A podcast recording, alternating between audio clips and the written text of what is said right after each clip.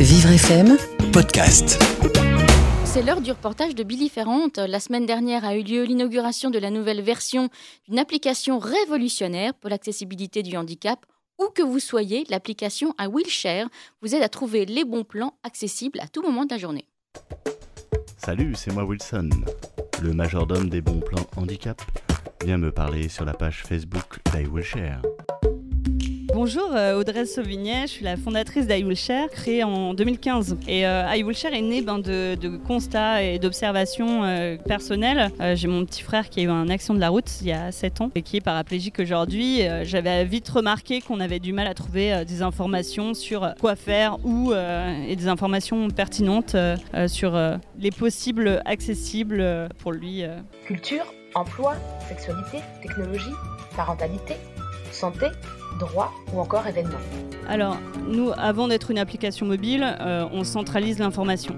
Euh, notre vrai métier, c'est celui-là. C'est qu'on crée une base de données euh, gigantesque sur toute la France, sur l'accès au commerce, l'accès à la santé, l'accès à la culture, l'accès au logement, à l'emploi, etc. On rassemble les informations, on rassemble les initiatives qui sont menées sur le terrain par différents acteurs, des acteurs publics, des, acteurs privés, des associations. Tout ça pour le handicap. Et c'est ça qui va nourrir notre euh, On n'est pas sur une application mobile, on est sur un moyen de rendre disponible cette information. Mais peu importe, une application mobile, un chatbot, on a créé une architecture technique qui nous permet euh, d'avoir des solutions qu'on branche à notre base de données qui sont flexibles. Mettre l'accent sur le ressenti, sur euh, le bon sens aussi euh, des commerçants. Avant d'utiliser l'application iWillshare, j'appréhendais chacune de mes sorties. Je savais jamais si ça allait être simple ou si j'allais devoir vivre un vrai parcours du combattant.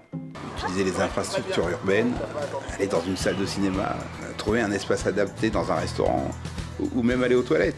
Pour nous, toutes ces petites choses du quotidien peuvent devenir une vraie galère.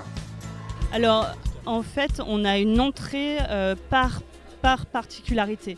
Donc, on emmène nos utilisateurs dans des parcours d'expérience qui leur sont propres. Euh, par exemple, tout à l'heure, je voyais avec Nadia qui est non-voyante. Euh, quand la personne elle dit qu'elle est non-voyante, on va lui enlever toute image, tout est texte et donc la lecture d'écran de son téléphone ou de son ordinateur est parfaitement optimisée pour la lecture. Et elle va être face à des services qui vont être propres à sa personne. Donc moi je trouve que l'application est très bien. Enfin, on pense un petit peu aux personnes en situation de handicap.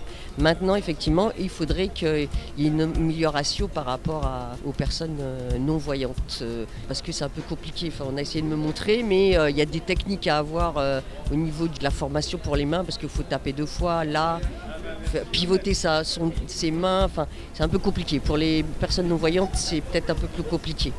Alors, on n'a pas encore le handicap mental, euh, parce que le spectre est large et on connaît moins aussi euh, euh, le type de service qu'on peut apporter.